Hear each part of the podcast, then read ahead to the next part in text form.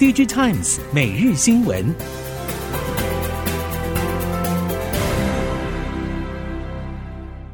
听众朋友们好，欢迎收听 DigiTimes 每日新闻，我是翁方月，现在为您提供今天的科技产业新闻重点。首先带您关心。台湾美光董事长卢东辉表示，台湾将是美光极紫外光重镇。除了台中厂预计二零二四年 One Gamma 制程导入极紫外光设备，未来桃园厂也将加入极紫外光生产，并规划将加盖无尘室的新厂房空间。为了配合极紫外光设备的重量承载，桃园厂将规划新盖厂房空间。虽然近期正值半导体产业低潮，新厂建设不会马上投入，但前期准备工作会先进行。预计将在台中厂极紫外光设备量产启动，良率爬坡顺利达到目标后再推动。因此，台湾将是美光及紫外光生产重镇。由于台湾电子产业生态系完整，整个台湾几乎就是大型半导体工厂，加上科技人才的执行力强，是别的国家很难复制的优势。未来，台湾美光也将积极推动关键材料在地采购化。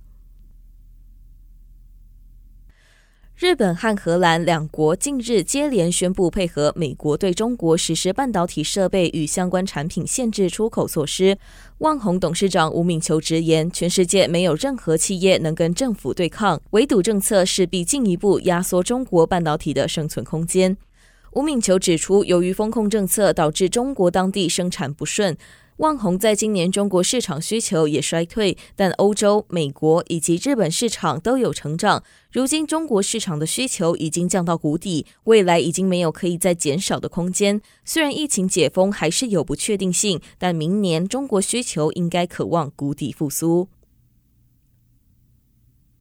印度原物料大厂 Vedanta 积极布局半导体及面板制造，以补足印度近年积极发展的电子业上游供应。而 Vedanta 宣布，其半导体及面板事业将获得三十家日本业者的协助。Vedanta 在今年二月宣布与红海成立合资公司，并申请七千六百亿卢比的印度半导体及面板投资奖励计划。其中，Vedanta 将与红海合作发展二十八纳米晶圆代工事业，而面板事业部分则由 Vedanta 在二零一七年所购并的日本 LCD 制造商主导。除了面板及半导体，Vedanta 也在去年十二月购并镍矿业者，目标成为印度第一家镍矿供应商，在动力电池带动镍矿需求。成长的趋势下，先行卡位。随着半导体寒流恐怕将延续到明年中，南韩证券界看坏三星电子和 SK 海力士业绩，预期今年第四季成绩恐怕比预想惨淡，后续影响与走向变化引起业界关注。根据韩联社消息，三星近日将召开装置体验部门全球战略会议，讨论明年景气问题和因应的对策。SK 海力士日前也已经召开 SK ICT 联合会议，讨论全球战略，并寻觅 ICT 子公司可以合作的方案。展望二零二四年，业界和证券界普遍预期半导体需求将恢复正常，记忆体价格也将回暖。市调机构预测，二零二四年全球记忆体市场年增大约百分之二十。综合韩媒报道，受到全球汇率波动和半导体价格上涨等因素影响，三星明年新款旗舰机 Galaxy S 二十三系列出厂价格恐怕高出前一代。部分观点担忧，三星 Galaxy S 二十三系列如果涨价，恐怕影响三星全球市占表现。事实上，在全球供应链还不稳定的背景之下，三星敬业，苹果为了巩固手机市场，今年新机 iPhone 十四在美国和中国等市场并没有涨价。如果三星明年新机最终选择涨价，或许将不利于三星对阵苹果。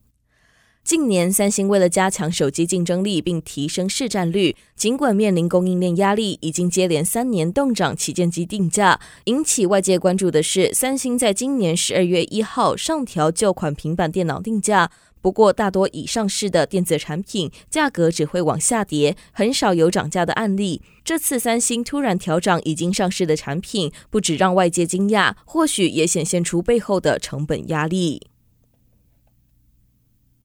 五 G 企业专网正如火如荼的发展，台湾预计明年一月将受理五 G 专频专网申请，到时将会再掀起一波热潮，伺服器厂加快布局脚步。英业达十四号宣布成立五 G Next Lab，并与星汉、趋势科技以及微软签约合作。广达旗下云达集团宣布与国内多家企业合作，并将触角往德国和新加坡以及日本等地拓展。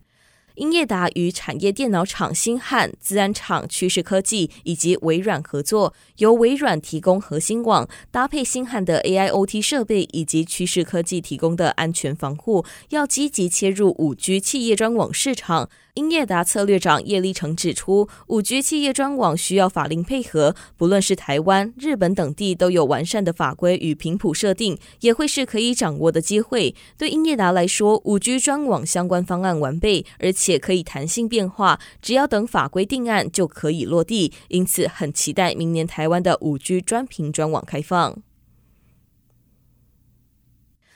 汽车供应链业者指出，两国集团短期难以强套在汽车产业，主要是因为各阵营互相牵制。以汽车制造业来看，中国掌握全球大约百分之三十。其实美欧日车厂有高比例依赖中国汽车供应链零组件，中国制造各国车厂挂牌的模式，近几年在疫情风控和地缘政治下被多次检视，其中欧洲检讨声浪不小。尤其欧洲汽车供应链背负着传统车包袱，再加上能源危机、通膨等因素，不少中小型汽车零件在这波转型中出场。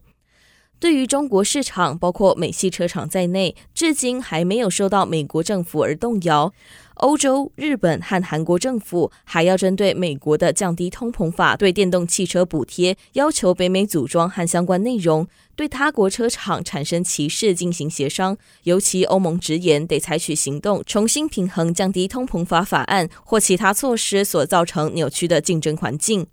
美国立法存在风险，恐怕产生不公平竞争和碎片化供应链。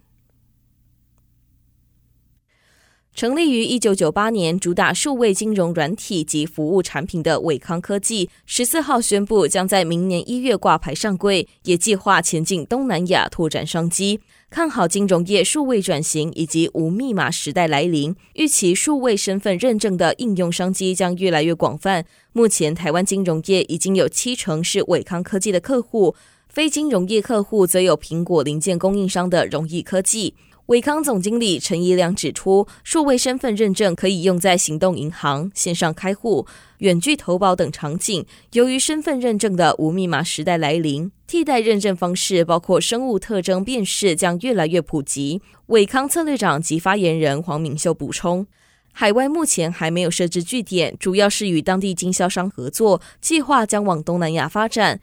在此之前，已经透过国发会亚洲矽谷相关计划开拓海外商机，并前往新加坡参加金融科技展。接下来带您关心，在智慧应用领域，在全球节能减碳的压力之下，新能源车产业加速发展。但目前较为盛行的锂电池驱动载具是否真的零碳排，成为大家关注的议题。对此，彩英新能源董事长郑英豪表示，彩英新能源目前是台湾唯一发展五吨以上新能源载具的公司，目前与各模组厂都已经完成采购，将在明年上半完成全台首例氢能电巴两辆。台湾近期停电和跳电的事件频传，或多或少都会影响锂电巴的充电效能。但氢能电巴就没有这样的风险。氢能电巴可以运用的料源相当多元，全球绿氢供应体系发展也相当可期。不论从循环经济、储能设备或是模组生产来看，台湾都具有发展氢燃料电池巴士的潜力。以上新闻由《DigiTimes 电子时报》提供，翁方月编辑播报。谢谢您的收听。